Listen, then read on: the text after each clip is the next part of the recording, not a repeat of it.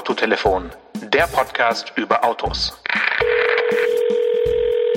Ja, hallo, hier ist ähm, Andreas Mint und äh, hier kommt mein Rätsel. Also wir wollen ein Fahrzeug raten und Punkt Nummer eins ist, ähm, das Fahrzeug, das ich mir vorgestellt habe, ist ein Pionier der Modulbauweise.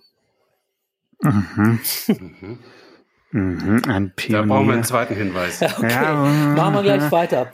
Ähm, der Motor hatte ein Kurbelgehäuse, was immer aus Magnesium war. Uiuiui, jetzt ist das, wir sind im Modus. Okay, okay, ich, ich, ich habe eine Idee. Ja. Ich habe eine Idee. Okay, okay, okay. Ähm, es, hat, hat das Auto vier Ränge? Nein, hat es nicht. Nein, keine vier Ringe. Okay, dann, Soll ich weitermachen? Okay. Dann brauchen wir also bitte. Jetzt, ja, bitte. Also das Auto besteht, das Design. Jetzt komme ich aufs Design. Das ist ja auch unser Thema heute. Ähm, deshalb äh, kommt jetzt ein, ein guter Tipp. Und zwar besteht das Auto aus Parabeln. Aber ich sag, ich sag mal, es sind, viele, es sind viele Parabeln eingebaut und das Auto hat sehr, also ist wirklich nach dem goldenen Schnitt gestaltet. Also wenn man über den goldenen Schnitt redet, dann ist das ja, Auto ja. perfekt und es hat viele Parabeln. Wow. Okay, ich, ich will es Aber jetzt es sehen. Okay. Schade, dass wir einen Podcast sind. Okay, ich, ich will noch einmal raten. Ist es der Bugatti? Nein. Nee. Es ist, ähm, es hat eine extrem lange Produktionszeit gehabt. Und zwar von 1938 bis 2003. Ja, okay, danke, danke dafür. Jetzt gibt es nur noch ein Auto. ja, okay, danke. Ja. Okay, ja, sehr schön. Also, ja, es ist der Käfer, ne? Es ist der Käfer. Ja, ist ja fast ein Bugatti. Ja, ja. nee, aber der, der, der Käfer, der ist wirklich, ähm, also ich habe das mal analysiert für einen Vortrag, den ich mal gehalten habe. Und es ist wirklich sensationell, wie das Auto gestaltet ist, wenn man wirklich mal in die Tiefe mhm. eintaucht. Und ähm, ja, auch die Modulbauweise von dem Auto war wirklich sensationell, war einer, glaube ich, der, der grundsätzlichen oder es hat den Erfolg ausgemacht von dem Fahrzeug. Ja, man ja. konnte ja den Motor ausbauen in vier Minuten und da hing dann die Heizung dran, die Benzinpumpe, der Auspuff. Das muss man sich mal vorstellen. Das ist eigentlich sensationell gestaltet ähm, äh, sowas hinzubekommen äh, 1938. Ja, und ja, äh, okay. äh, das äh, finde ich faszinierend. Das hat viel mit Design auch zu tun, finde ich. Ja. Okay, und bevor wir jetzt da weiter ins Detail gehen, möchte ich Sie, lieber Herr Mint, einmal unseren Hörern vorstellen.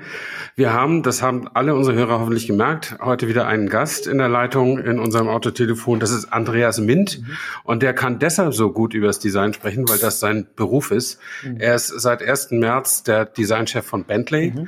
und hat eine lange Vergangenheit im Volkswagen-Konzern. Vorher war er Leiter Exterior Design bei Audi mhm. und davor ähm, ja, irgendwas in ähnlicher Funktion bei Volkswagen, bei Richtig. der Marke Volkswagen. Ja, also genau. ein, ein, eins Unterleiter Exterior Design. Ja. Marc Lichte war der Leiter Exterior Design. Richtig. Und mhm. Äh, genau. Sie waren da in der, in der Crew mit dabei. Ja. Sodass wir also über viele, viele Dinge sprechen können, was Design angeht. Mhm. Und vor allen Dingen ist das natürlich äh, nicht nur eine beeindruckende Karriere, mhm. die Sie da äh, mhm. machen, also nicht gemacht haben, sondern noch machen, gerade machen, mhm. äh, sondern das führt Sie ja auch äh, ja, jetzt müssen Sie sich ja mit Autos beschäftigen, mit denen Sie sich zumindest mhm. beruflich noch nicht wirklich beschäftigt mhm. haben, bis auf das eine, äh, die eine Studie, die sie vor über 20 Jahren mal für Bentley gemacht haben. Ja. Ähm, mhm. Aber jetzt müssen sie an Luxus-Coupés, Luxuslimousinen und Luxus-SUVs arbeiten. Richtig. Ja. Und die auch noch elektrisch aussehen lassen.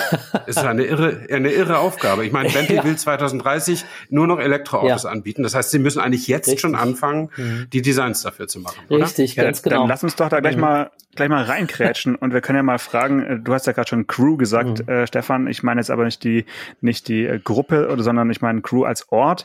Äh, mhm. An was haben Sie denn heute gearbeitet und beziehungsweise, weil Sie es wahrscheinlich nicht erzählen dürfen, wann würden wir das denn äh, zu Gesicht ja. bekommen in etwa? Wie viele Jahre müssen wir uns dann noch Ja, gedulden? also es ist schon so, das ist, das ist ein üblicher Wert, dass man für eine Entwicklung vom Fahrzeug vier Jahre braucht. Ne? Also von der ersten mhm. Skizze bis in die Produktion, also man nennt das ja Start of Production, also SOP, äh, dauert mhm. es schon so mehr oder weniger äh, vier Jahre.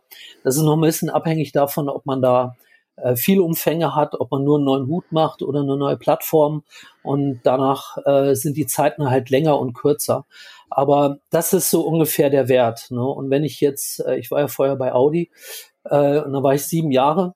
Und da hat es dann schon vier Jahre gedauert, bis man da die ersten Fahrzeuge sehen konnte.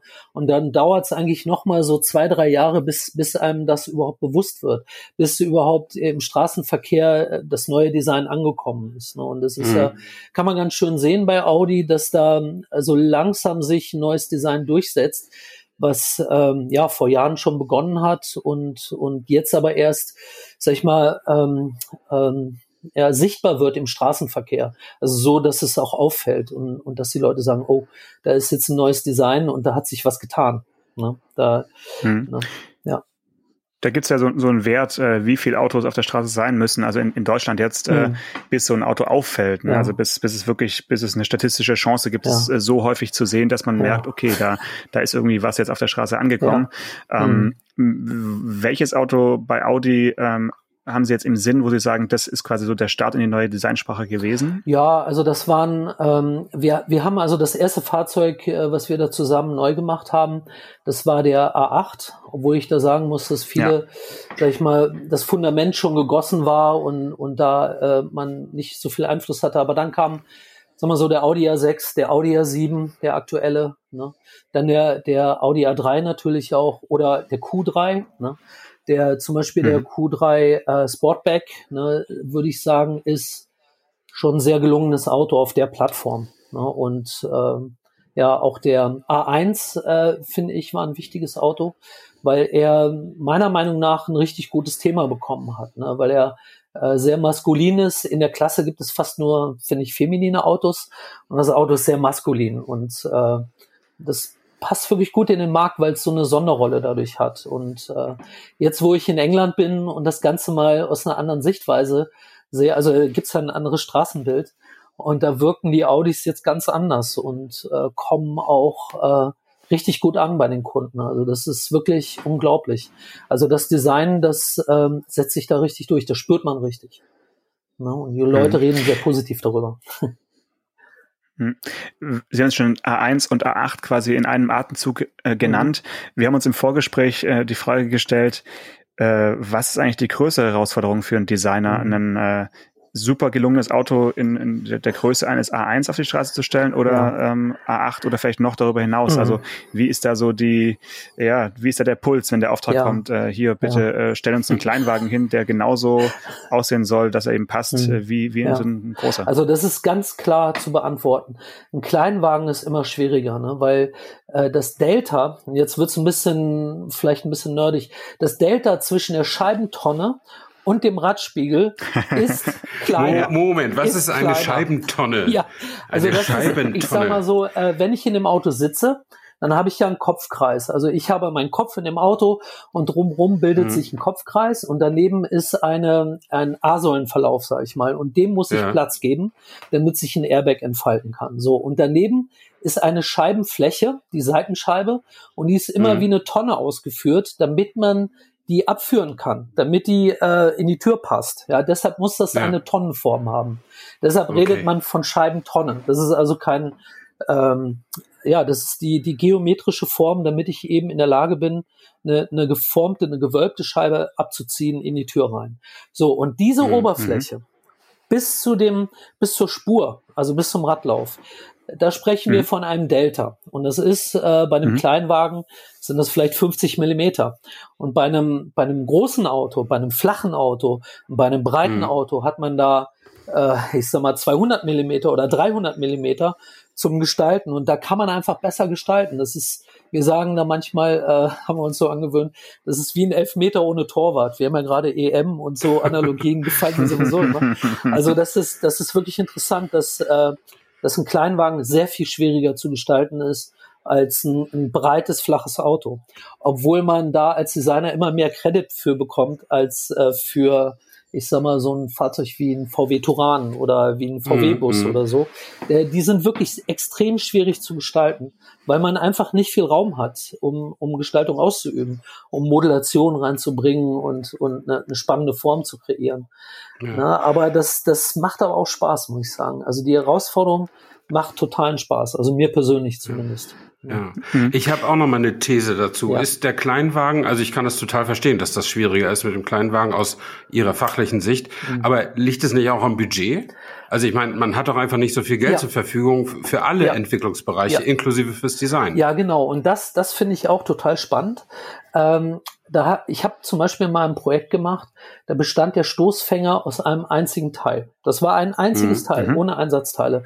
Und das war natürlich viel schwieriger zu gestalten, als wenn man einen Audi-Stoßfänger macht, den es in verschiedenen Varianten gibt, als S-Modell, als, als äh, Sportmodell, sonst was. Ne? Also man, man kann da viel oder man hat viel mehr Möglichkeiten zu gestalten, wenn man mehr Einsatzteile hat, wenn man mehr, mehr Bauteile hat einfach, mit denen man eine spannende Gestaltung machen kann. Ne? Und deshalb ist, mhm. ähm, ja, ist, ist das aber auch was Spannendes in meinen Augen, dass man ein Auto so geschickt baut, dass man eben wenig Geld dafür braucht und es trotzdem gut aussieht. Ja, da ja. kann ich, fallen mir spontan das, viele hm. Geschichten ein, aber ich weiß nicht. Es ist hm. vielleicht zu nerdig. doch, doch, also, nee, wir, wir sind ja bekannt dafür, dass wir auch ja. gerne mal ein bisschen also, Nerd-Talk ja. machen, gerade wenn es um, um Kleinwagen geht. Also, ja, also zum äh, Beispiel. Ich hatte jetzt gerade überlegt. Ja, Also zum Beispiel der Audi A1, ne? Der hatte, hm. ähm, der hatte hinten eine umgreifende Heckklappe, der hatte drei Seitenscheiben und der hatte auch vorne eine umgreifende Frontklappe. Den Nachfolger, den wir ja. gemacht haben, der hatte ein Eingelenkscharnier vorne, der hatte eine normale Haube, der hatte mhm. auch hinten keine umgreifende Heckklappe mehr, der hatte nur noch zwei Scheiben statt drei und er hatte viele andere Dinge und es hat den Wagen ähm, total spannend gemacht und eigentlich besser zu bauen. Ne? Das Auto konnte man jetzt viel besser bauen mit einer besseren Qualität ähm, unterm Strich und das hat mir totalen Spaß gemacht, da das Auto so zu gestalten, dass man es auch gut bauen kann. Ne? Das macht mir Spaß. Mhm, mhm. ja, ne? Und es hat Charakter, mehr Charakter eigentlich bekommen. Ne, das kommt noch dazu. Ich habe jetzt gerade an den, an den VW abgedacht. Der hat aber auch vorne äh, schon mehrere Teile wahrscheinlich im, im Stoßfänger. Ja. Ähm, mhm. und, und das einzige Auto, was mir jetzt spontan einfällt, was wirklich so von der Idee her war, ist glaube ich, nur eine Studie geblieben. Das war, äh, glaube ich, der Citroën Cactus, wo man ja auch versucht hat, mit dem, mit dem gleichen Teil mhm. vorne und hinten sozusagen ja. äh, Design zu betreiben. Ja, äh, mhm. ja ging, ging da nicht in Serie, das ja. äh, spricht wahrscheinlich dann schon für sich.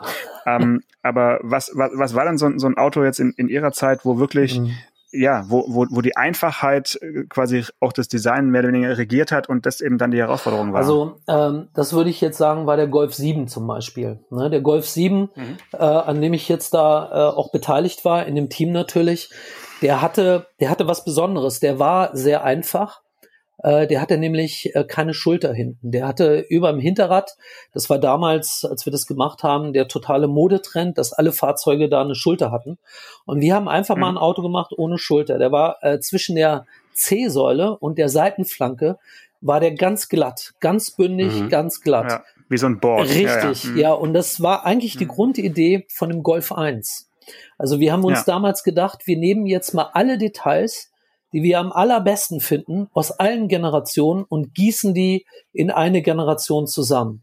Und äh, wir haben das damals so empfunden als, als ähm, Markenbildung. Also der Golf an sich mhm. ist ja eine Marke mhm. bei Volkswagen. Und da haben wir gesagt, der muss eigentlich ähm, eine eigene Marke bilden. Und wie kann man das machen? Indem man eben die besten Details aller letzten Generationen ähm, vereint. Ne? Und die, der, die Grundarchitektur vom Siebener Golf entsprach der vom Einser. Ne? Das, äh, hm wenn man genau hinschaut, ne, wenn man mal wirklich jetzt, okay, ich kann das jetzt nicht zeigen, keine Bilder, nebeneinander stellt, ne? wenn man das mhm. nebeneinander stellt, kann man das wirklich zeigen und das wird auch logisch dann, wenn man das sieht. Ne? Das war wirklich. Da gab es ja auch so ein, ja? so ein schönes Pressefoto, wo dann alle sieben Generationen äh, genau nur mit der C-Säule so ja. in, in der, im, im, Profil abgebildet waren und wo man das dann wirklich nachvollziehen konnte, wie eben vom, mhm. vom Einser bis zum, bis zum Siebener das sich ent, entwickelt und dann wieder da gelandet ist genau. quasi. Das war, ja. äh, hat, hat sich bei mir auch eingeprägt, dieses, dieses Bild tatsächlich. Und so wird das sehr zeitlos dann. Ne? Und das ist die Stärke äh, von einem Volkswagen und das entspricht auch, äh, sag ich mal, dem Markenimage oder, oder dem, was man eigentlich erreichen will damit. Ne? Man will, man will ja, so, so ein Neutrum schaffen, was äh, allen gefällt. Also Golf muss immer jedem gefallen. Und das ist eigentlich einer der schwierigsten Aufgaben, die es gibt äh, für einen Autodesigner, ein Auto zu machen, was einer breiten äh, Gesellschaftsstruktur gefällt, ja. Da, da, da, kann ja, da kann ja die Kanzlerin drin sitzen, eine Studentin oder äh, Krankenschwester, alle, alle äh, mhm. fühlen sich gut angezogen in, in, in so einem Auto. Ne? Das ist wirklich äh, ähm, für alle gemacht und es gefällt allen. Ne? Das ist das Besondere. Ja, Und jetzt äh, haben jetzt Sie Bentley. das ja, das ja, das haben Sie ja jetzt ja sehr, sehr glaubwürdig nachgewiesen, dass Sie das, diese Kunst ja. beherrschen, mhm. äh, vom Kleinwagen bis zum, ich sag mal Audi Premium Volumen äh, sozusagen. Mhm. Und jetzt gehen Sie in die absolute Upper Class. Das ja. ist ja eine mehr als 180 Grad Wende sozusagen.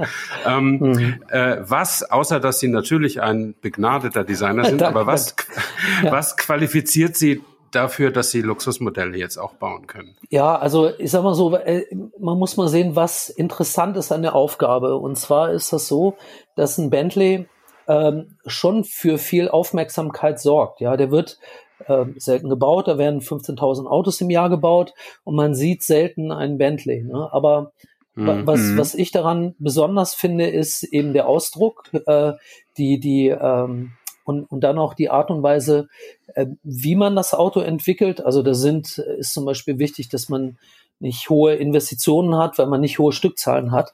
Aber die Einzelteilkosten sind äh, wesentlich äh, besser, also als bei einem Kleinwagen. man kann mehr experimentieren. Als Gestalter kann man äh, ja mehr aus den Vollen arbeiten und, und da eine tolle Form rausarbeiten. Und die, ähm, ich sag mal, das Image von Bentley gefällt mir unheimlich gut, weil ein Bentley immer nach innen wirken soll und nicht nach außen. Das ist ja das Besondere an der Marke. Und das macht auch den Unterschied zu anderen Luxusfahrzeugen. Äh, ne? Also, wenn Sie mir den Hinweis gestatten, ein Bentley ja. wirkt extrem nach außen. ja, ich sag mal, wenn ich jetzt alle Luxusfahrzeuge nebeneinander stelle, in dieser mhm. Preiskategorie, mhm. dann muss ich sagen, ist der Bentley nicht der extrovertierteste von allen. Mhm. mhm. Er wirkt okay. eher, er wirkt eher, ähm, sag ich mal, für den, für den Besitzer, der belohnt sich selber damit. Und der, der, der möchte eigentlich nicht unbedingt den Nachbarn beeindrucken, was andere Fahrzeuge in der Kategorie schon eher machen sollen. Ne? Das meine ich mhm. mit nach außen wirken und nach innen wirken. Okay. Das ist der Unterschied. Jetzt ist, Jetzt ist Ihnen aber doch sicher schon in den ersten, Sie sind ja jetzt noch nicht mal 100 Tage da, ne? Mhm. Wenn im März, April, Mai, doch ja, 100, 100 Tage, Tage, sind schon rum. Ich, ja. äh, Sie, ja. Sie können also schon reden. Jetzt ist Ihnen ja sicherlich eine Sache bei Bentley schon aufgefallen, die Sie bei VW und bei Audi nicht hatten, nämlich eine unfassbar große Auswahl an Farbtönen. Richtig. Das äh, zeichnet mhm. der Bentley schon mhm. immer irgendwie aus. Und äh, man kann sowas wie ein Flying Spur in knallrot, knallgelb, knallgrün kriegen. Ja. Ähm, mhm. Also ich empfehle jedem mal auf die Bentley-Seite zu gehen und äh, bei Flying Spur im Konfigurator in, in der grünen Palette die, die, die Farbe, Moment, wie heißt sie? Ja. Radium auszuprobieren. äh, das, das muss man dann schon wirklich ja. wollen, wenn man ein 250.000 Euro Auto ja. kauft, was fünfeinhalb mhm. Meter lang ist. Mhm. Aber das finde ich persönlich total gut mhm. an Bentley. Ja. Ähm, aber das ist doch, ich meine, mhm. das ist doch super extrovertiert. Ja, das stimmt, das stimmt, das muss ich sagen. Und das ist eine Gelegenheit, die die Kunden auch wirklich nutzen. Äh, ich war vor kurzem in der Produktion und, und habe eine Führung gemacht. Und das ist wirklich toll, was für Farbkombinationen man da sieht. Ne? Es ist natürlich alles dabei. Ne? Die, und und, und das ist auch einer der Gründe, einer, einer der äh, ähm, Kaufgründe, warum Kunden sich für ein Bentley entscheiden, weil es eben die Möglichkeit gibt, äh, da diese ähm, äh, sich alles auszusuchen, was man haben möchte. Und das ist das mhm. ist schon was Besonderes auch. Und äh, ja, wenn man die Fahrzeuge dann da aufgereiht sieht im Werk, das ist wirklich spannend. Ne? Und die wirken alle ja. unterschiedlich. Und das macht es auch ein bisschen aus. Ist, jedes Fahrzeug hat dadurch seinen eigenen Charakter. Und äh, ja, und man kann das eigentlich so gestalten und so äh, sich aussuchen, wie einem das selber gefällt. Und dabei kann man sich natürlich auch äh, gesetztere Farben aussuchen oder extremere. Ne? Und mhm. ähm, ich finde das schon, ich finde das schon äh, toll und interessant, dass das so ist. Also und es ist ja nicht nur, sind nicht nur die Exteriorfarben, sondern auch das Interieur und auch die Anbauteile. Äh, da haben wir ganz viele tolle Möglichkeiten, da Unterschiede zu machen ähm, im Vergleich zu anderen Großserienprodukten, wo, ich sag mal, die Logistik das nicht zulässt. Ne? Das ist einer der Vorteile tatsächlich von, von Bentley, dass man dadurch, dass man weniger Autos baut und sich mehr Zeit nimmt dafür, hat man da jetzt auch die Möglichkeit, auf solche Wünsche einzugehen und das zu machen. Und das ist schon auch was Tolles. Ja, das ist, es gefällt mir auch, gerade wie da das Material verarbeitet wird. Das ist ja im Prinzip auch, ja, es, es, es bietet wirklich ähm, auch viele Gelegenheiten, um, um Arbeitsplätze zu schaffen zum Beispiel. Und da sind wirklich mhm. ähm, tolle Leute, die da für Handarbeit, für Handarbeit ja. Mhm. tatsächlich. Ich habe das alles mhm. gesehen schon natürlich und äh, ich finde das total faszinierend. Ich finde das total toll. Und dann kommt mhm. ja dazu, dass mhm. die Produkte dann, wenn die dann fertig sind, auch eine andere Wertschätzung genießen. Und das, man muss es so sehen, dass 85 Prozent aller jemals gebauten Bentleys immer noch existieren. Ja, und äh, mhm.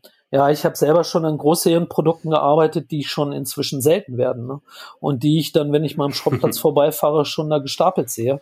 Und das ist, das ist schon irgendwie, irgendwie ein, ein krasser Vergleich. Ne? Aber, aber da ist teilweise ein Fahrzeug ein, ein Verbrauchsgegenstand in manchen mhm. Fahrzeugkategorien. Mhm. Und das klar, ist bei Bentley klar. erstmal gar nicht so. Und das, das finde ich, mhm. gefällt mir, weil man dadurch äh, diese, man, man muss sie gar nicht recyceln, die Fahrzeuge. Also das ist äh, was sehr umweltfreundliches, sag ich mal, ja. wenn man das mal so dann, betrachtet. Dann, müssen, ne? Dann, dann ist aber auch für Sie die Herausforderung, ein Design zu schaffen, mhm. äh, dass diese Nachhaltigkeit des Fahrzeugs auch unterstreicht. Also, Richtig. dass man das auch erhalten will, dass ja. es auch nach 30 Jahren noch toll aussieht genau. und nicht schon aus optischen Gründen auf den Schrott gehört, Richtig. sozusagen. Genau, ja. ganz genau. Ist das, ja. äh, da müssen Sie dann anders rangehen, als wenn Sie, wenn Sie ein Consumer Car sozusagen äh, zeichnen ja, oder ja das das kann oder, man. Ja tatsächlich. Es gibt mhm. bestimmte Bereiche ähm, ja äh, bestimmte Felder die wir dann auch so mit bewusst so gestalten, dass man die dann äh, individualisieren kann, äh, dass man da Freiraum lässt für den Kunden, äh, äh, sich selbst einzubringen. Ne? Und, und das, das kommt unheimlich gut an. Die, und, und ja, wie gesagt, die, die Dinge werden dann nicht verbraucht. Ne? Die, die behalten mhm. äh, so gewissermaßen ihren Wert. Ja, manchmal gehen, gehen die durch ein Tal durch und werden dann Mehrwert, ist ja ganz klar. Aber so ein Bentley Blauer, der war auch mal irgendwann ganz wenig Geld wert. Ne? Und, und dann ist er, ist er extrem teuer geworden. Ne? Na, das mhm. ist bei jedem Fahrzeug ja auch so. Mhm. Und ähm, die, sage ich mal, Überschaubarkeit äh, der äh, Modellpalette aktuell. Mhm. Ich glaube, es gibt ja momentan im Verkauf drei ja, Modelle, richtig. wenn ich es richtig sehe. Ja. Ähm, das ist, war ja auch eine Umstellung wahrscheinlich jetzt äh, für, für, ja. für Sie, ähm, weil, mhm. also mhm. ist es so eine, eine Anzahl, die jetzt in den nächsten Jahren mhm. äh, so plus minus eins bleibt oder ähm, wird, wird irgendwie angestrebt, mhm. ähm, mehr Modelle zu machen? Oder also was, was ist da so die, ja. die Vorgehensweise von, von so einer Traditionsmarke? Ja, ja also da, da, das stimmt, das ist richtig beobachtet. Äh, das, ja, also wie soll ich sagen, also wenn ich das mal vergleiche mit meinem Arbeitgeber davor, das war eine unheimliche Arbeitslast und ich musste da äh, wahnsinnig viele Modelle, die die Übersicht behalten, die Fahrzeuge unterscheiden untereinander und und äh, ja, und, und ständig war irgendein Projekt da, was dann Designfries hatte, also wo es dann ernst wurde und wo man dann wirklich liefern musste. Das war bei Audi ähm, wirklich extrem, muss ich sagen. Das war wirklich Akkordarbeit. Akkordarbeit, ja. ja. Man kann, wie es Brezelbacken ja. geht das. So kann man sich das vorstellen. Da wird ja. man, da macht man wirklich ein Design nach dem anderen. Und da ist die Mannschaft natürlich größer und ähm, ja, und äh, man wird dann auch routinierter natürlich und ähm, ja, muss dann liefern und äh, ja, muss natürlich auch Visionen haben, man muss träumen dürfen, man muss aber auch am Ende liefern. Und das, das ist eine große sagen wir mal, Belastung. Bei Bentley ist es jetzt anders, das stimmt. Das sind weniger Modelle, aber äh, trotzdem, die Mannschaft ist kleiner und äh, wir müssen alle flexibler sein. Wir arbeiten da sehr agil und wir müssen, wir müssen unheimlich viel doch arbeiten dort auch. Und man kann sich, das finde ich ganz toll, auf einzelne Modelle schon ein bisschen besser konzentrieren. Ja, man kann wirklich sagen, äh, dann nehme ich jetzt mal mir einen Tag Zeit und massiere das mal richtig durch oder oder mhm. ähm, und verbessere das kontinuierlich, so dass dann ein tolles tolles Auto draus wird. Ne? Das, das äh, mhm. äh, ist was Schönes bei Bentley. Ne? Und aber man hat natürlich viele Einzelthemen, ne? die Materialien, die Farben haben wir schon besprochen und auch äh, das ja. Interieur kommt dann dazu. Und das ist natürlich äh, kann es dann auch viel werden. Also die ersten 100 Tage waren schon sehr geschäftig. Ja, und Sie müssen natürlich auch, das ist, das ist ja typisch für eine Luxusmarke, äh, Sie legen natürlich sehr viel mehr Wert oder nehmen Varianten sehr viel ernster. Also mhm. ich glaube, vom Continental gibt es sechs äh, Varianten, vom Flying Spur gibt es, glaube ich, vier. Ja.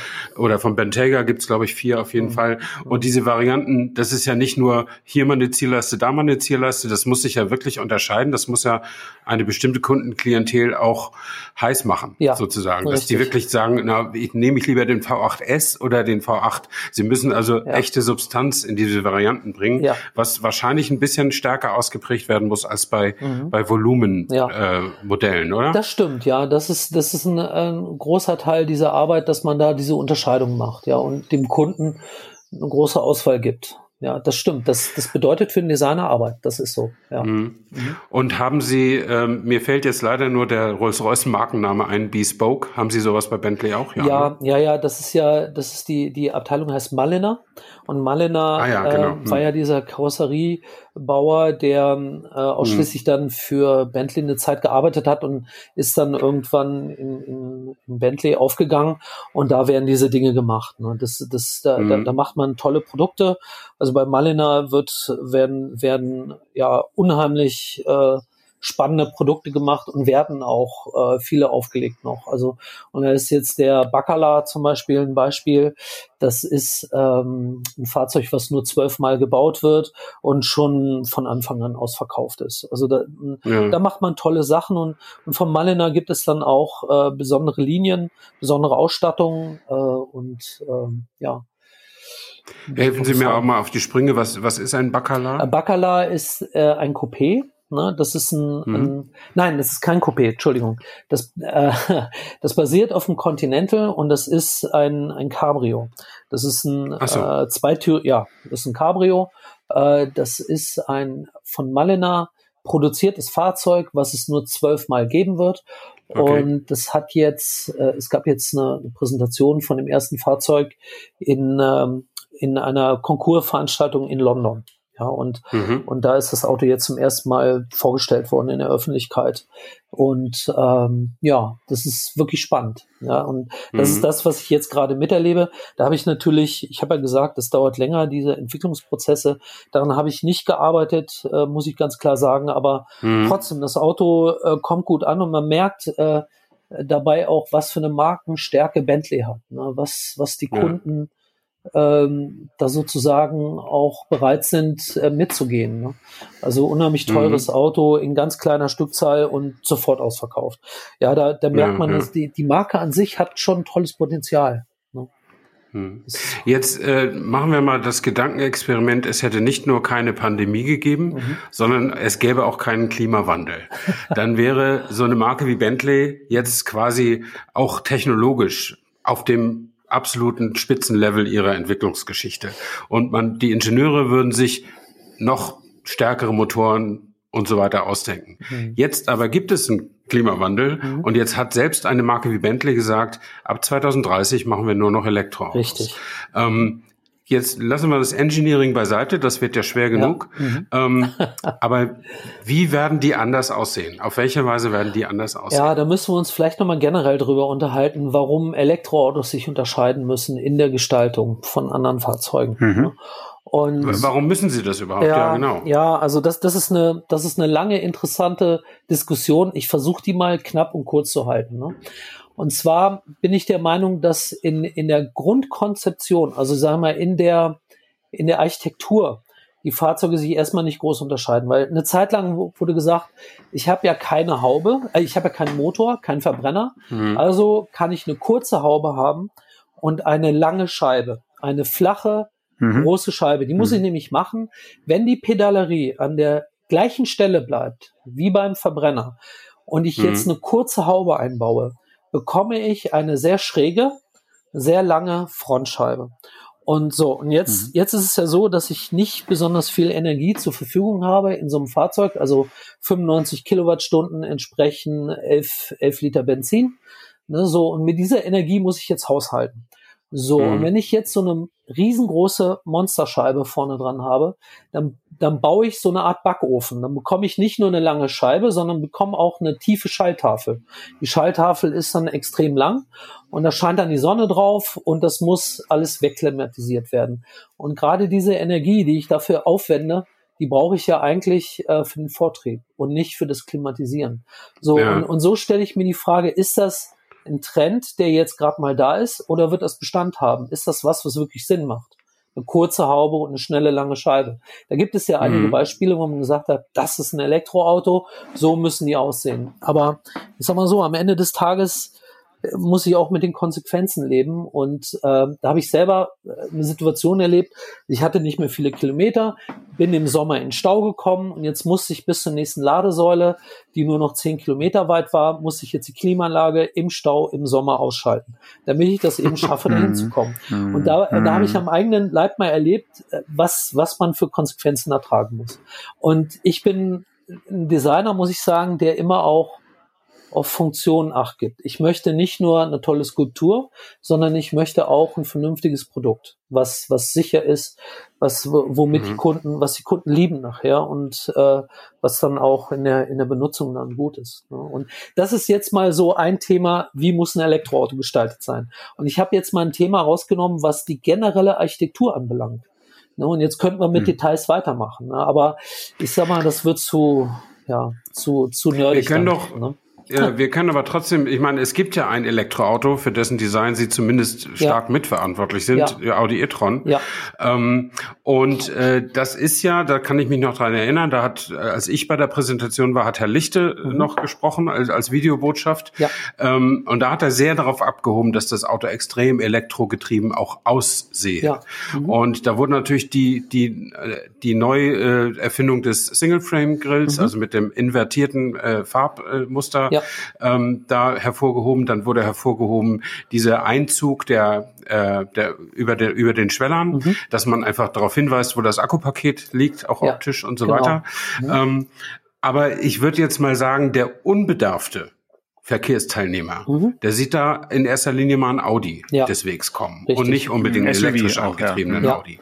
Ja. Ähm, und äh, nehmen Sie uns da doch vielleicht mal mit. Äh, wie kriegt man das vielleicht noch konsequenter hin? Zumal Sie ja jetzt auch, wenn mhm. wir jetzt mal nur die Modellpalette von Bentley hochrechnen, die es gibt, Sie werden ja nicht nur in Anführungsstrichen ein elektrisches SUV gestalten müssen, sondern wahrscheinlich ja auch eine elektrische Limousine ja. und ein elektrisches Coupé, Richtig. die Sie auch nicht so hochlegen können, mhm. optisch, wie mhm. jetzt ein SUV. Ja. Ähm, mhm. Und wie kann das mhm. elektrisch werden und elektrisch aussehen? Mhm. Ja, äh, genau. Ja, da, da gibt es natürlich so, äh, so semantische Dinge, die man machen kann ein Hinweis darauf, dass die Energie äh, von dem Fahrzeug jetzt nicht mehr unter der Haube ist, sondern unterm Schweller oder im Schweller. Und genau das ist ja passiert beim e-tron. Und auch bei allen mhm. anderen e-tron-Varianten ist das so gelaufen, dass wir ähm, das als äh, Symbol uns rausarbeiten wollten, wie auch am e-tron äh, GT zum Beispiel, das ist ja der flache, die flache Variante dann mhm. davon, der dann auch immer wieder die äh, das betont hat oder wo wir das herausstellen wollten, dass eben dort die Energie jetzt sitzt von dem Fahrzeug. Das ist natürlich nicht so einfach. Auch da muss man ein- und aussteigen können. Das ist erstmal wichtiger, als, ja. als irgendwelche Bedeutungen da reinzulegen. Und, und äh, deshalb ist das alles auch nicht so einfach. Dann hat man einen Steinschlagschutz und so weiter. Es gibt ja immer viele Anforderungen, die da zusammenlaufen. Ne? Aber trotzdem, finde ich, haben wir es da geschafft, äh, bestimmte Dinge ähm, ja, so zu gestalten, dass, dass daraus Erkennungsmerkmale werden. Ne? Wie, wie zum Beispiel die Invertierung vom Grill, weil wir wollten eins machen. Uns ist aufgefallen, als wir die Autos gestaltet haben, dass viele Elektroauto-Startups äh, äh, äh, alle eigentlich gleich aussahen. Ne? Die haben alle gesagt, so, wir brauchen mhm. keinen Grill mehr, der Grill ist weg mhm. und jetzt wird das glatt. Ohne Gesicht. Ohne Gesicht. Wir ja. machen ein Leuchtenband oder ganz schlitzige ja, Scheinwerfer, ja. ein Leuchtenband am liebsten und kein Grill. So, und jetzt gibt es unheimlich viele Fahrzeuge. Ich will jetzt gar keine nennen, aber wenn ich die nebeneinander stelle und sage, was ist denn jetzt hier was, ne, dann kann ich da gar nichts mehr unterscheiden. Und wir wollten eben sagen, so, wir geben dem Auto, Audi ein, ein neues Symbol, ein Elektroautosymbol, was aber an das alte erinnert. Und durch die Invertierung haben wir verschiedene Fliegen mit einer Klappe geschlagen. Einmal haben wir den, den eigentlichen Lufteinlass geschlossen dann vorne und dann haben wir mhm. einen schwarzen Rahmen geschaffen, in dem sich ganz schön äh, Sensorik unterbringen lässt. Sensorik ist ja immer schwarz. Also äh, mhm. wenn man diese LIDAR-Sensoren ähm, da sieht, die, die haben ja immer ja. Äh, eine schwarze Färbung, die kann man auch nicht überlackieren. Und deshalb haben wir gesagt, lass uns doch das machen, damit wir da ein Feld haben, um die Sensorik zu verstecken. Ne? Und das ist hier oder da ganz gut gelungen, je nachdem, äh, je nachdem von der Plattform ist das ja auch noch ein bisschen abhängig. Aber ich finde, da, da haben wir wirklich, äh, sind wir einen Weg gegangen, der jetzt für Audi ähm, das Elektroauto ähm, bestimmt hat, ja, und und und äh, dem man jetzt auch noch weiter gehen kann und weiter gehen wird. Ne? Also Invertierung des des Single Frames, man kann das Auto von 100 Metern erkennen, dass es ein Audi ist, man kann auch erkennen, dass es ein Elektroauto ist. Und wir haben einige Funktionen, sage ich mal, sehr schön, ganz geschickt äh, versteckt auch noch. Und das mhm. das finde ich mhm. eigentlich ein ganz gutes Ergebnis, wenn man das mal vergleicht mit anderen. Mhm. ne? ähm, ich habe jetzt in äh, diversen Gesprächen mit äh, anderen Designern, die eben auch vor der Herausforderung stehen, ähm, die, die Höhe, die äh, durch das Akkupaket, ja. äh, was im Unterboden ja steckt, mhm. ähm, die, die, die das ja, ja, wie soll man sagen, kaschieren, äh, klingt immer so negativ, aber es, man hat ja eine, eine Trickkiste als Designer, ja. um sozusagen die Höhe eines Fahrzeugs ein bisschen äh, mhm. ja, weniger opulent wirken zu lassen. Ist denn da jetzt auch sozusagen wichtig für Sie, mhm. dass äh, es einen technologischen Fortschritt gibt und vielleicht die Batteriezellen äh, in nicht allzu ferner Zeit nicht mehr diese Bauhöhe benötigen, mhm. weil man sie einfach flacher mhm. äh, bauen kann und sie anders äh, formen kann. Mhm. Also ist es jetzt schon so ein, so ein ähm, vielleicht ein mhm. aktuelles Thema, was dann aber wieder weniger wird in Zukunft oder ja. wird uns das eine, eine, Weile beschäftigen, dass man das möglichst mhm. äh, ja wenig hoch aussehen lassen muss? Ja, das ist eine ganz gute Frage und es fällt ja auch regelrecht auf und deshalb sind viele sag ich mal, Marken gestartet mit SUVs, weil man dort ja erstmal das Batteriepaket ganz gut unterbringen konnte, so dass es eigentlich gar nicht richtig sichtbar war. Und ich habe halt äh, die, dieses hohe Gewicht, was man durch die diese relativ schweren Batterien hat. Äh, da, dadurch brauche ich ja starke Achsen und starke Reifen. Ne? Ich brauche eine, eine Grundkonstruktion, mhm. die das alles tragen kann. Ne? Und deshalb hat man sich beim e-tron auch dafür entschieden, ähm, so ein Konzept erstmal zu machen, weil äh, man man äh, die, diese diese diese relativ schwere Batterie eben sehr gut tragen kann und dass man da fahrdynamischen Fahrzeug hat, was dann dann doch funktioniert. Ne. Ist ja wirklich interessant, wie Elektroautos um die Ecke fahren durch den tiefen Schwerpunkt. Beim Bremsen rekuperieren sie und bei der Beschleunigung haben sie einen Vorteil von der ähm, von dem Wahnsinnsdrehmoment, was so ein Elektroauto entwickelt. Also alle fahrdynamischen Zustände werden eigentlich ganz gut ähm, dargestellt oder, oder sind eigentlich ganz gut. Und deshalb war da die Entscheidung, mit dem e-tron anzufangen, weil eben man der, dadurch sehr schnell war. Man wollte in dem Moment, wo man das entschieden hat, sehr schnell an den Markt kommen. Und es gab ja ein regelrechtes Rennen, äh, das hat man ja gesehen auch äh, an, den, an den Konkurrenten dazu, ähm, da der Erste zu sein, um ganz schnell zu sein. Ne? Und äh, da finde ich, mhm. hat man bei Audi die richtigen Weichen gestellt, dass das Auto dann eben schnell auf den Markt kam und dass man da halt äh, sofort Erfahrung sammeln konnte, wie das jetzt alles da funktioniert. Ne? Und, und dadurch kann man jetzt die zweite Generation schon machen. Und das ist natürlich gut. Mhm. Ne? Ja. Ich war ja ein bisschen traurig, mhm. weil ich bin ein eingefleischter Audi A2-Fan, äh, kann ich nochmal äh, betonen ja. an der Stelle. Und es gab eine wirklich wunderschöne äh, A2-Konzeptstudie vor einigen Jahren, ja. die ja auch äh, elektrisch betrieben ja. äh, hätte werden Richtig. sollen, sag ich mal. Es wurde dann relativ kurzfristig gecancelt mhm. und äh, fiel dann raus und hat man sich doch für das SUV entschieden. Mhm. Ähm, dabei hätte er auch einen A2 genügend Bauhöhe geboten, um da einen Akkupack im Unterboden zu verstecken, sage ich jetzt mal. Ähm, also da war ich natürlich persönlich etwas mhm. enttäuscht, weil ich gerne meinen äh, A2 3 Liter Diesel dann mhm. gegen den elektrischen ersetzt ja. hätte, aber das ja. äh, weiß nicht, ob ich da noch mal irgendwann Hoffnung habe. Also wir hatten wir hatten bei der Entwicklung von dem äh, Q4 äh, Sportback so ein bisschen den A2 auch im Auge in der Silhouette. Wenn man der, der hat ja die getrennte Scheibe hinten auch. Der hat eine ähnliche Silhouette, das, das Cumhack ist das ja. Ne? Und wenn man so ein mhm. bisschen mhm. Fantasie entwickelt, dann kann man da, wenn man die Augen zukneift, ein bisschen den A2 drin erkennen können, wenn man denn will. Okay. Wenn man denn will. Ne? Aber wir haben okay, immer, wir halten, ja, also wir fanden auch den A2, will ich damit sagen, fanden wir auch immer toll und ikonisch. Ne? Und den hätten wir natürlich gerne äh, weitergemacht. Damals war das äh, ja immer sehr umstritten, weil die Kunden da das nicht richtig wertgeschätzt haben, sage ich mal, dass das Auto so ähm, extrem seiner Zeit voraus ja, war. Seiner Zeit und auch extrem gebaut war. Wenn man sich überlegt, das war eine voll Aluminiumkarosse. Ja. In der, in dem Segment, ne, das ist schon, also, ja. das ist eigentlich Rennwagentechnik für, für, für ein Polo-Segment. Und ähm, das, das ist ja eigentlich der Wahnsinn gewesen und, und eigentlich ein, ein, ein super tolles Auto, was eigentlich ja nicht geschätzt wurde als das, was es eigentlich war. Und wenn der als 3-Liter-Variante, der war ja so leicht, der hat dann einfach nichts mehr verbraucht und, und wenig Geräusch. Genau, der ist von alleine ja, gefahren. Der ist von alleine gefahren, richtig. Er ist immer wieder Benzin zurückgelaufen in den Tank. richtig. Genau. Also das, genau. das ist wirklich äh, ja ein ikonisches Fahrzeug, äh, hat, finde ich, viel äh, für das Image von Audi dann doch gemacht. Ne? Der Vorsprung durch Technik kommt auch ein bisschen von dem Auto. Eine ganz Aluminiumkarosserie. Ja, wenn man sich vorstellt, der, der, der Lupo hatte das ja auch als äh, 3-Liter-Auto. Mhm. 3L, ja, hatte der äh, auch Magnesiumteile äh, im mhm. Lenkrad und sonst wo, ne, was eigentlich ja total verrückt ist. Ich habe ja schon am Anfang erzählt, äh, der Käfer hatte immer ein Magnesium-Kurbelgehäuse. Das hatte der immer. Das finde ich, finde ich eigentlich Wahnsinn. Ne? Ja. Und, da, da haben sie mich auch kalt erwischt, das habe ich wirklich nicht gewusst. ja, ich, ich bin so ein alter Käferschrauber. Und ich habe mal, das Getriebe war auch aus Magnesium. Und ich habe mal einen Typ 4 Motor in Käfer eingebaut. Und da war die Schwungscheibe zu groß. Und dann musste ich die ausfräsen, ne? Und also die, die damit die Schwungscheibe da reingepasst hat. Und da ja. wusste ich, da wusste ich dann, aha, das ist alles Magnesium und das kann man relativ leicht bearbeiten. Mhm, okay.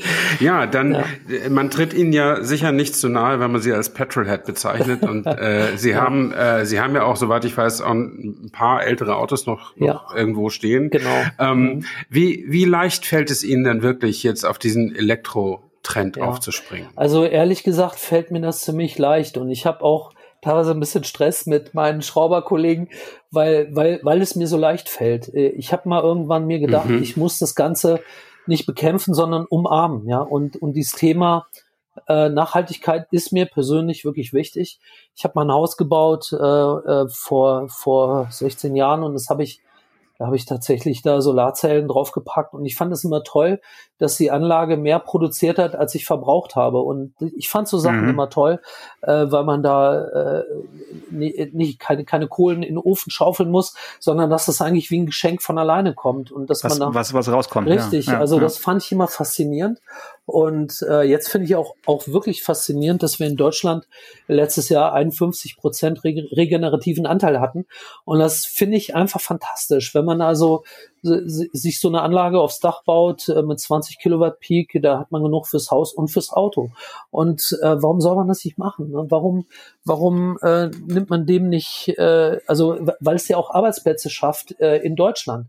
Ja, ich, ich muss äh, kein Gas und kein Erdöl in irgendwelchen Ländern kaufen, die mit, mit dem Geld dann irgendeinen Quatsch machen, sondern wir, wir schaffen damit Arbeitsplätze hier und äh, sind in der Lage, dann eben ähm, ja, uns vorzubewegen damit. Das ist eigentlich was Fantastisches. Ne? Und ähm, ich finde das eigentlich, eigentlich finde ich die Elektromobilität toll, muss ich sagen. Weil den Sprit, hm. den Sprit dafür kann ich selber herstellen plötzlich wir, wir, wir, wir sind ja keine, keine Jobbörse, aber jetzt habe ich doch nochmal einen, einen persön persönlichen Wunsch. Ja. Und zwar, ähm, Sie haben jetzt gerade äh, die Photovoltaikanlage äh, genannt mhm. und es gibt ja das Projekt äh, aus München von, von Sono Motors, äh, den, den Sion ja. äh, zu machen, der also die Solarzellen in der Außenhaut ja. Nahe, nahezu versteckt oder sagen wir mal integriert hat. Mhm. Hab ich gesehen. Und da wäre jetzt mein Jobbörsenwunsch, äh, dass Sie vielleicht äh, doch nochmal ähm, ein paar Nachwuchsdesigner da bei den Jungs vorbeischicken, weil ich bin mhm. ein riesengroßer Fan von der Grundidee. Ja. Das sind ja, glaube ich, ist ja quasi in, auch in der Schulzeit entstanden von zwei Jungs, die es ja. bis jetzt durchgezogen mhm. haben. Aber wie vorhin schon erwähnt, das Auto, mhm. ja, hat für mich einfach noch nie ähm, von einem Designer einen Pinselstrich bekommen, ja. äh, sondern sieht halt äh, aus, wie es jetzt aussieht. Mhm. Es ist quasi sehr funktional und die Solarzellen äh, laden sozusagen auch, wenn das Auto fährt oder ja. steht. Aber ähm, mhm. jetzt die Verbindung aus äh, einem gelungenen Design und dieser Funktion mhm. äh, wäre dann wäre für, mhm. für mich dann vielleicht so ein bisschen die ja. Zufriedenheit, um dann doch über den A2 hinwegzukommen. ja, okay, okay, ja, also ich äh, grundsätzlich muss ich sagen, ich finde es toll, was die Jungs da machen. Äh, es ist unheimlich viel Mühe, kostet das, unheimlich viel Leidenschaft wird da reingesteckt und so weiter. Und äh, wenn man mal schaut, ja, man braucht schon da ne, unheimlich viel oder einen unheimlich langen Atem, um, um das durchzuhalten dann, ne, bis, bis so eine Produktion dann tatsächlich läuft ne, und bis man da einen Erfolg hat. Das sieht ja man, man beim Tesla auch, wie lange der da dafür gebraucht hat, äh, bis zu seinem Erfolg, den er heute hat. Ne? Und äh, ja. Also die Mühe, die die sich da machen, die, das ist der Wahnsinn. Ne? Das äh, finde ich also wirklich, wirklich beeindruckend. Und äh, ja, die, die Idee mit den Solarflächen, die, die ist ja auch, die, die habe ich, ich war mal mit meinem Vater, das war in den 80er Jahren, da war ich, ich glaube, ich war 14 oder so, da war ich mal in Hamburg und da war eine Solarmobil-Rallye und da habe ich den Mercedes gesehen. Mhm. Da gab es mal einen Mercedes, mhm. der, der mit Solarmodulen gefahren ist. Ich glaube, der hat die Rallye da auch gewonnen. Und ich habe die Fahrzeuge damals mal gesehen, als ich ähm, ja selber noch ein Kind war, äh, mit 13 oder 14 oder so. Und ich fand das faszinierend, wie die wie von Geisterhand geschoben da durch die Gegend fahren mit, mit den Solarzellen oben drauf. Und diese, die Autos sahen wirklich toll aus. Also dieser eine Mercedes, den ich meine aus den 80ern, ich weiß gar nicht mehr, wie der hieß, äh, kann man vielleicht mal nachgoogeln. ja. der, der sah toll aus und der hat auch toll funktioniert. Und den habe ich mal live gesehen und der hat mich damals schon ein bisschen geprägt. Also muss ich echt sagen, dass, dass, dass ich vielleicht ein Stück der Faszination von diesem Erlebnis habe, diese Autos damals gesehen zu haben. Und der Mercedes war auch toll gestaltet. Ne? Der hatte, der hatte, der sah aus wie ein Flugzeug, weil die Solarzellen äh, so, ein, so ein Flügelprofil hatten, was, was wie ein Flugzeug aussah. Mit, mit darf ich, darf ich mal ein bisschen Wasser in den Wein träufeln? Ja. Soweit ich mm, weiß, Nein. doch, soweit, soweit ich weiß, kann, kann doch dieser Sion, von dem wir jetzt sprechen, hm. äh, der kann doch gar nicht komplett mit Solarstrom fahren. Ja. Also nur nein, so, so ein nein, bisschen. Nein, nein. Er lädt, er lädt nur nach. Ne? Also ja. er, er verschenkt, er verschenkt nicht das Licht, was auf ihn, ja, äh, genau. was, was die Sonne auf ihn wirft. Und das ist ja schon mal, finde ich, ein super Ansatz. Ja, ja aber der, der, er braucht vielleicht 90 Prozent aus dem richtigen Akku und 10 Prozent kann er, seine Reichweite kann er aus den Solarzellen holen. Kann oder? viel sein also, für ein Elektroauto. Ja. ja. Also ich habe mal, es, es heißt, ähm, es gab eine Presseveröffentlichung von, von dem Tesla äh, Cybertruck. Die haben vor, mhm, ähm, ja. die, die, die geraden Flächen, die die haben, auch mit Solarzellen auszustatten. Und da gab es eine Ankündigung, ich kann mich nicht mehr genau dran erinnern, aber dass das Auto, wenn man das stehen lässt in Kalifornien, äh, neun bis zehn Kilometer sammelt pro Tag. Und das ist, finde ich schon so, kann man schon drüber nachdenken, ob das nicht ein Wert ist, der, der so langsam akzeptabel wird. Ne? Wenn man da als Bauer irgendwie mm, aufs Feld fährt, den Zaun repariert und wieder zurück und ja, und, und, und man, man muss gar nicht nachtanken sozusagen. Ne? Ich weiß, das ist jetzt eine schwierige Rechnung und ich weiß, da kommt nicht viel Strom auf der Fläche, aber ein Auto steht nun mal auch lange irgendwo rum. Ja, das ist ja eher ein Stehzeug. Ja, genau, und teilweise Fahrzeug, auch ne? mehrere Tage. Ja, ne? richtig. Genau, ja. ja. ja. Und ich habe, äh, es gibt auch tolle große Chancen mit dem äh, bidirektionalen Laden. Wenn ich äh, zwei Wochen das am, am Flughafen stehen lasse, kann ja mein Auto mit Strom handeln, ne? weil der Strom nachts so billig ja. ist und tagsüber so teuer. Ne? Also wenn, wenn das intelligenter wird alles, dann gibt es nicht vielleicht Netzprobleme, sondern Netzlösungen sogar. Mhm. Ne, weil ja. immer eher über die Probleme geredet wird als über die Lösung. Und ich bin immer einer, der optimistisch in die Zukunft guckt und ich sehe immer Lösungen überall und nicht Probleme. Ne? So. Ja, das ist ja nicht schlecht. Ja. Äh, so als äh, mir geht das nur alles immer so ein bisschen. Also ich, ich freue mich auch über Optimismus von auf, in jeder Hinsicht sozusagen. Mhm. Aber ähm, ich habe immer das Gefühl, dass also was zum Beispiel diese diese Sion-Geschichte, ne, das mhm. kommt, glaube ich, bei Leuten, die jetzt nicht so drinstecken, kommt das einfach so an wie das Ding hat Solarzellen und fährt mit Solarstrom. Ja. Und so ist es ja nicht. Das nee. ist ja nicht mal ja. die halbe Wahrheit. Ja, also stimmt deswegen versuche ich da immer so ein bisschen auf die Bremse zu treten. Ja. Aber nee, das stimmt äh, auch. Das, das ist so. Und wenn, ich wollte nicht unterbrechen, aber ich wollte nur sagen, wenn ich 51 Prozent regenerativen Strom tanke, mhm. dann ist es ja so, dass 49 Prozent nach wie vor noch äh, ja, fossiler Brennstoff ist. Das, das ja, muss man sich immer klar machen. Das ist schon mhm. so. Das stimmt. Ja. Das, sonst wäre es nicht ehrlich. Ja. Ja. Mhm. Gibt es denn, Herr Mint, äh, ein, ein, zwei Autos aus ihrer langen Karriere, auf die Sie besonders stolz mhm. waren. Ja. Und vielleicht auch, wenn Sie das jetzt hier erwähnen dürfen, müssen Sie auch eins sagen, auf das Sie vielleicht nicht so stolz waren. ähm, ja, wie soll ich Als jetzt, wie soll, ich, wie soll ich mich aus der Schlinge Womit wollen wir anfangen? ja, äh, stolz. Ich habe ja schon mal gesagt, der, der Golf 7, den halte ich wirklich für gelungen. Ich meine, mhm. das ist ein mhm. zeitloses Auto.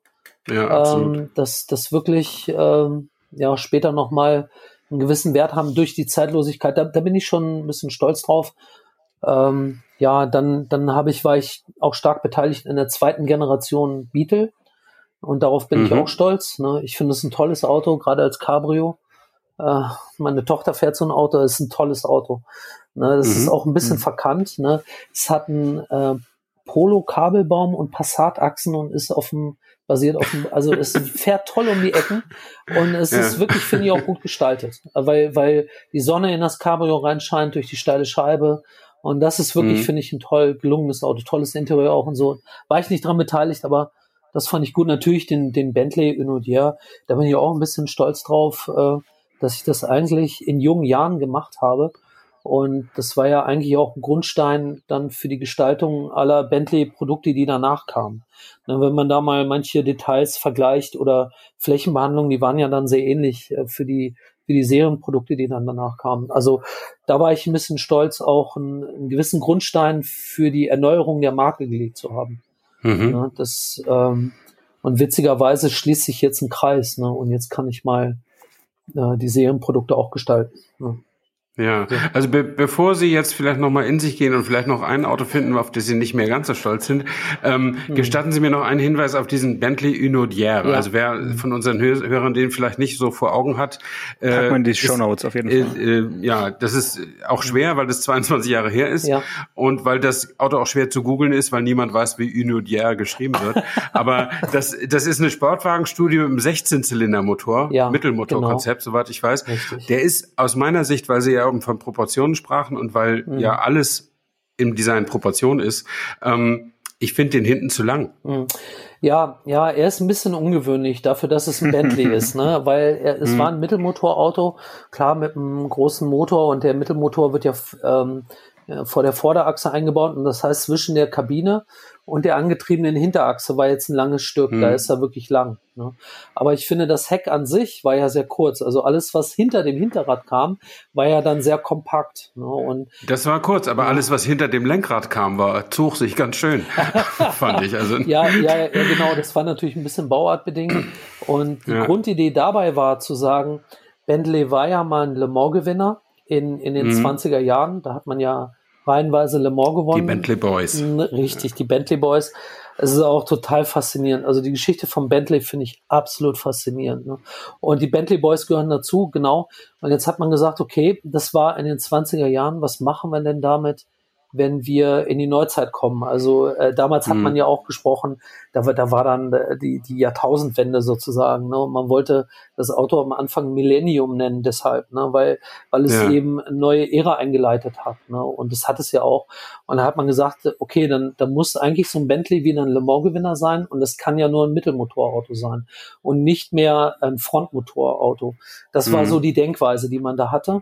Und da gab es ja auch dann Le Mans Siegerwagen nochmal. Ne? Das hat es ja nochmal gegeben dann in den Nullerjahren, dass Bentley Ja, es ja. geschafft hat, in Le Mans nochmal mit so einem Mittelmotorkonzept zu gewinnen. Also ein Mhm. bisschen hat sich die Geschichte dann doch nochmal bewahrheitet. Ne? Und das finde ich schon toll auch. Also das war natürlich hier oder da auch mit Glück verbunden, aber auch mit viel Mühe. Also da haben, haben die wirklich geschafft, nochmal äh, Le Mans zu gewinnen. Und das gehört äh, zu einer Geschichte dazu, zu Bentley. Und jetzt, jetzt komme ich auch nochmal dazu, warum ist Bentley faszinierend als Marke.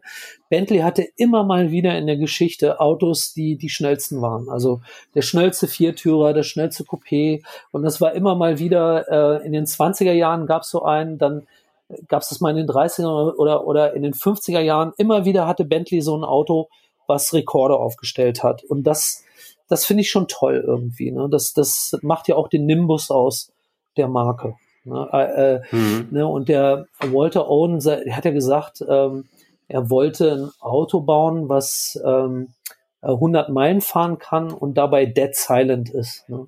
Und das finde ich, das finde ich eigentlich eine tolle, eine tolle Aussage. Die ist 100 Jahre alt. Und jetzt äh, sind wir wieder dabei, das Dead Silent zu machen und trotzdem Mhm. mit viel Mit 200 Performance. Meilen. genau, genau. Und das, das ist äh, eigentlich schon toll, dass es über die lange Zeit sich so getragen hat, diese Vision, ne, die der da hatte. Mhm. Ja. Schaffen Sie trotzdem noch über ein Auto nachzudenken, ja, ich, worauf Sie nicht mehr so stolz sind? ja, wie soll ich sagen, also ich musste viele Facelift-Projekte machen auch äh, in der Geschichte. Ah, das ist ein gutes Thema. Ja. Mhm. Sind, ja. Also macht man teilweise auch Facelifts von Autos, die man nicht selber entworfen ja, natürlich, hat? aber nur reinweise. Okay, reinweise. das, das stelle ich mir, das stelle ich mir ja, richtig hart also, vor. Also äh, zuletzt jetzt der Q5 mit dem Facelift, ne? Der, der hat ja mhm. auch nochmal einen Facelift bekommen und den Q7, der hat einen Facelift bekommen, was wir gestaltet haben. Aber ähm, da bin ich auch teilweise ein bisschen stolz drauf, aus den Autos dann was zu machen äh, und teilweise empfinden die Kunden das als Neufahrzeug, ne? wenn man sich richtig Mühe gibt damit. Ne? Und, äh, und wenn man, ich finde, ein bisschen auf den Grundkörper auch eingeht. Ne? Es gab ja in der Geschichte Fahrzeuge, die das nicht gemacht haben. Ich will jetzt nicht Ford Scorpio sagen, aber es gibt, sage ich mal, so ein paar Beispiele, wo, sag ich mal, ein Facelift nicht zur Seitengestaltung gepasst hat. Ne? Und deshalb mhm. wollte ich mir eigentlich da immer bei, dabei Mühe geben und das äh, wirklich so machen, dass man das Gefühl hat, mit dem Facelift sieht das Auto kompletter aus als vorher. Ne? Und naja. Dann kommen wir jetzt doch noch zum Fiat Multipla, weil da finde ich, ist Facebook auch nicht so gelungen. Der, das hat einfach nichts mehr ja. gerettet. Da war das Original ja. irgendwie noch besser. Ja, ich bin unschuldig, ich bin total unschuldig. Aber, mhm. aber man muss sagen, das Auto an sich hat auch ein paar Ecken, Mega. die fantastisch Mega. sind. Ja, ich weiß, es ja, wird, total. es wird wirklich verhöhnt an jeder Stelle, das Fahrzeug. Zu Unrecht, zu Unrecht. Aber das Ding selber ist, hat eine, eine tolle, das hat ja, das ist ja mit Rollprofilen gebaut äh, und dann später verkleidet. Also das Grundskelett ist so ähnlich hergestellt wie der A2. Äh, und das mhm. sieht man auch, wenn man genau hinschaut. Ne? Dann sieht man äh, die, die Roll Rollprofilkonstruktion in, im Dachaufbau. Und das ist faszinierend. Das ist, war mal ein Ansatz, äh, dass das eigentliche Fahrzeugkonzept oder, oder die Bauweise zu ändern. Ne? Und äh, ja, das ist für mich ein Meilenstein in der Geschichte. Egal, egal wie der jetzt verhöhnt wird. Ne? Ich, ich finde. Janusz, jetzt, ja, Janusz, jetzt hast, jetzt hast du unseren Gast wieder erfolgreich abgelenkt von dem Thema. ja, gut, ich Deswegen, wollte, ich wollte ein bisschen leichter machen. Ja, nein, ich, mach, ich weiß, ja. Ich, und ich, Herr Mint, ich mache Ihnen jetzt, ich mache Ihnen jetzt mal einen Vorschlag. Ja. Golf Plus. Ja, Golf Plus. Ja, ja, richtig. Hm. Bin ich auch dran beteiligt, ja. Aber, hm. ja, will ich, will ich gar nicht so sagen. Also damals war ich schon sehr stolz drauf auch, weil, weil, weil, das kann ich, ja, hm, weil der eigentlich zu seiner Zeit eine gewisse Gestaltung hatte, die bei VW nicht üblich war. Wenn man sich den Golf 5 anguckt, hm. der war sehr weich gestaltet. Und dann hm. kam der Golf Plus kurz Zeit darauf und der war kristallin gestaltet. Ja, der hatte eine scharfe Kante, um die Höhe abzubauen mhm. im Körper. Also ich habe alles dafür getan, mhm das Auto flach aussehen zu lassen, obwohl es hoch ist. Ja, also das mhm. Elektroauto-Thema, das wir schon wieder haben. Ne? So, ja, und ich ja, habe wirklich mhm. versucht, das Ding so schick wie es geht zu machen und, und so gut wie es geht als Produkt. Und ja, und natürlich ist das jetzt auch so, dass dann solche Fahrzeuge ähm, ja von gewertschätzt werden von gewissen Kunden. Ja, man kann mhm. gut rausgucken, man kann gut ein- und aussteigen. Äh, man kann, also das Ding als Produkt ist der Hammer eigentlich.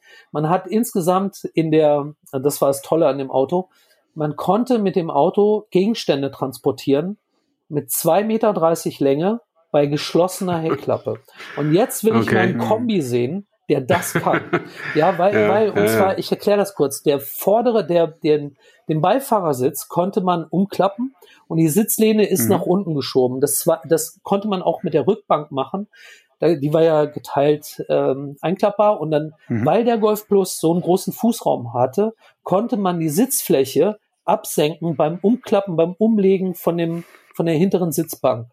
So, und jetzt, wenn ich mhm. beide Sitze umklappe, dann kann ich zu Ikea fahren und zwei Meter dreißig lange Pakete mhm. in das Auto Kennt einladen, ja. mhm. die Heckklappe mhm. zumachen, nicht offen, sondern zumachen. Und das schaffe ich mit keinem Kombi weil immer, weil der mhm. Sitz nicht umklappbar ist, in der Form, wie es ja. beim Golf Plus ist. Und es kommt durch die großen Fußräume, was wiederum durch das Fahrzeugkonzept äh, kommt.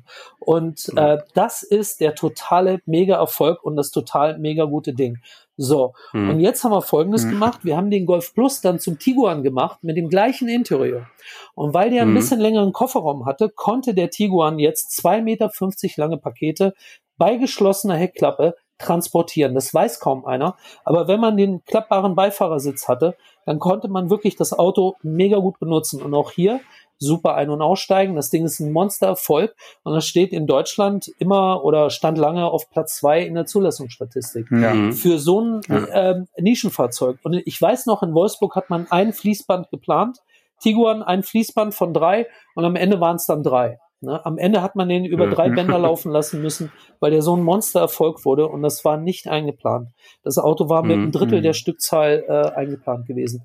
Und da muss ich sagen, der, der, der, der Golf Plus hat hier das, die, die, das Fundament gelegt für den Grundstein, Mhm. für den Tiguan. Und die, die, all diese Mhm. Produktvorteile sind da eingezogen. Und jetzt war der Tiguan, der hatte dann dicke Räder, der war ein bisschen bessere Spur. Und jetzt komme ich wieder zu dem Delta, von dem ich ganz am Anfang gesprochen habe. Ja. Der Golf Mhm. Plus hat dieses Delta nicht durch die schmale Spur. Der Tiguan hat jetzt die Passaträder bekommen, der hatte dann also breite große Räder und ich konnte jetzt mehr Spur da unterbringen und, Mhm. und eine breitere Schulter ausprägen. Dadurch sieht der Wagen viel, viel besser aus, obwohl er eigentlich ein Golf Plus ist. Eigentlich. Ja. Ne? Also und Super So heißt die interessant. Folge. Und, So heißt die Folge. Der Tiguan ist eigentlich ein Golf Plus. ich weiß nicht, ob ich das offiziell sagen darf, aber, aber, aber der Tiguan Das ist, ist egal. ja, das ist so lange her, dass ich das jetzt sagen darf. Ne? Ja, das ist verjährt. Das ist verjährt, Das ist genau. verjährt. Und der Sportsvan Ja, ist jetzt auch eingestellt und so weiter. Also da sind wir Ja, jetzt drüber. leider, ja. Aber der Tiguan ist ein super Produkt äh, von, von in, in, in der Summe der Eigenschaften kaum zu schlagen. Und das macht den Erfolg aus. Ne? Hm.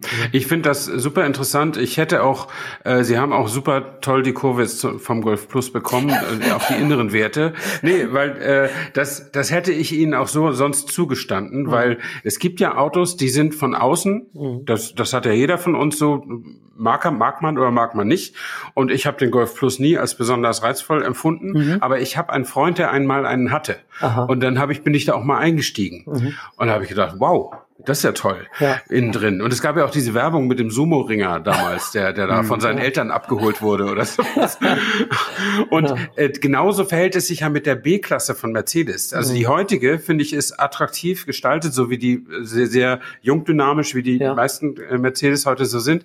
Und das, das die Generation vor dem jetzigen, vor der jetzigen B-Klasse, Ja. die war eigentlich ziemlich lame, so Ja. optisch. Ja. Also sehr alt, so Bieder, Hutsträger, ja. Bieder und so. Wenn man damit aber fuhr, Jo. war das nicht nur sehr geräumig, das merkt man ja sofort, sondern das ist einfach auch ein richtig gutes Auto. Mhm. Also technisch. Ja, Ne? ja. Und tolle Qualität und alles super. Ja. Und äh, das, das ist dann ja immer noch wieder der, der zweite. Und was, dann kommen wir auch wieder zum Thema Nachhaltigkeit. Das Auto muss einem ja Mhm. auch beim Hingucken gefallen. Natürlich, jeden Tag, wenn man zum Parkplatz geht, dann darf man sich nicht mit grausen Wänden und so, aber im Wesentlichen muss es einem ja beim Fahren gefallen. Ja, richtig. Das, das ist zumindest ein, kein, kein ganz unwesentlicher Faktor. Und Genau. insofern, wenn da also innere Werte dazukommen und durch, das, die, durch den Besitz sich ja auch immer mehr in den Vordergrund schieben, ja. dann urteilen Menschen, die so ein Auto besitzen, natürlich ganz anders als so ein Autotester, der maximal eine Woche mal mit sowas rumfährt. Ja. Oder vielleicht mal zwei. Ja. Und dann gibt das wieder weg. Ähm, und das ist schon, schon interessant. Das merke ich dann auch immer so im, wenn es sich tatsächlich unter Zivil oder mit Zivilisten mal eine, eine Diskussion über Automobile ergibt. Die denken da zum Teil ganz, ganz anders als unser eins Ja. darüber. Ne? Das Ja. ist wirklich interessant. finde ich auch immer interessant und ich finde, ich, ich höre da auch immer zu. Äh, Muss ich wirklich sagen, ich, ich liebe solche Gespräche auch mit Leuten, die, sage ich mal, gar nicht vom Fach sind und, und da gar nicht drinstecken, aber einem dann doch äh, viele interessante Sachen sagen können. Viele Leute, gerade diese Leute, die Sie gerade beschrieben haben, die empfinden die Dinge äh, aus dem Bauch raus. Ja, die, die gehen nicht äh, zum Händler und messen jetzt, äh, ähm, wie, wie viel Platz ist jetzt vom Sitzfläche bis zur Dachhöhe und, und äh, messen Nee. Kofferraumbreiten oder so, sowas gibt's ja nicht. Also da- da- das macht ja keiner, aber das wird manchmal aus dem Bauch raus entschieden, diese Dinge. Und das ist dann interessant, wie das manchmal, wie diese Mechanik funktioniert, warum die Leute Dinge mögen oder nicht mögen. Und, und ich habe für immer gerne solche Gespräche, weil ich finde, lerne immer viel dabei. Ne? Ich finde, äh, da zuhören ist ganz wichtig. Ne? Äh, und ich akzeptiere da auch immer alle Meinungen. Ne? Ich sage nicht, ich bin ja schlauer Designer und ihr habt keine Ahnung, sondern, sondern ich rede immer gerne mit, äh, mit auch mit, mit Leuten, die, die dem eigentlich nicht so nahestehen oder sich da nicht mit auseinandersetzen groß oder so. Ja. Ja. Und wo Sie das jetzt sagen, kann ich vielleicht noch eine kleine Andreas Mint-Anekdote erzählen aus meinem Berufsleben. Okay. Bin ich sehr gespannt. ja. wir, wir haben uns mal getroffen, Herr Mint, als Sie noch bei Audi waren, als der Q8 gezeigt wurde. Ja. Dieses äh, ja. SUV-Coupé mhm. der, der Großkategorie. Ja.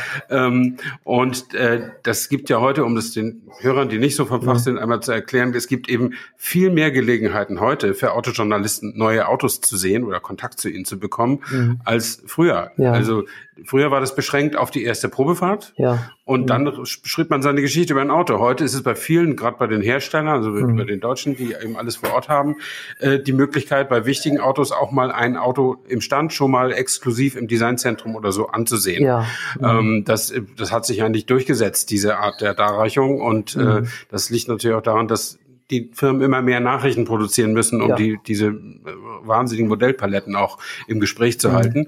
Ähm, mhm. Und da bin ich dann nach Ingolstadt gefahren, da stand mhm. das Auto da und mhm. äh, sah sehr imposant aus, war glaube ich in irgendwie oh, Bronze Metallic mhm. oder Orange Metallic, also ja. tolle Launchfarbe. Ja. Und dann haben wir uns unterhalten und ich habe irgendwie Zustimmung signalisiert und das irgendwie gut gefunden und dann hat äh, Janosch, jetzt halte ich fest, dann hat Andreas Mint den folgenden Satz gesagt, ja, der sieht nicht so aus wie ein Geldeintreiberauto, oder? das fand ich, ich ganz gut. Da ja. musste er einfach als Designchef von Audi gar nicht BMW oder Mercedes äh, sagen, äh, aussprechen ja, ja, und hat es trotzdem gesagt. Ja, ja, cool. also so, so haben wir natürlich auch immer, ja, uns macht das ja auch Spaß, so intern zu reden. Da ist man ja da hat man eine lockere Zunge und irgendwie macht es ja auch Spaß, dann über so Autos mal zu reden und so. Das ist ja auch ganz witzig. Und manchmal rutscht einem sowas raus, ne?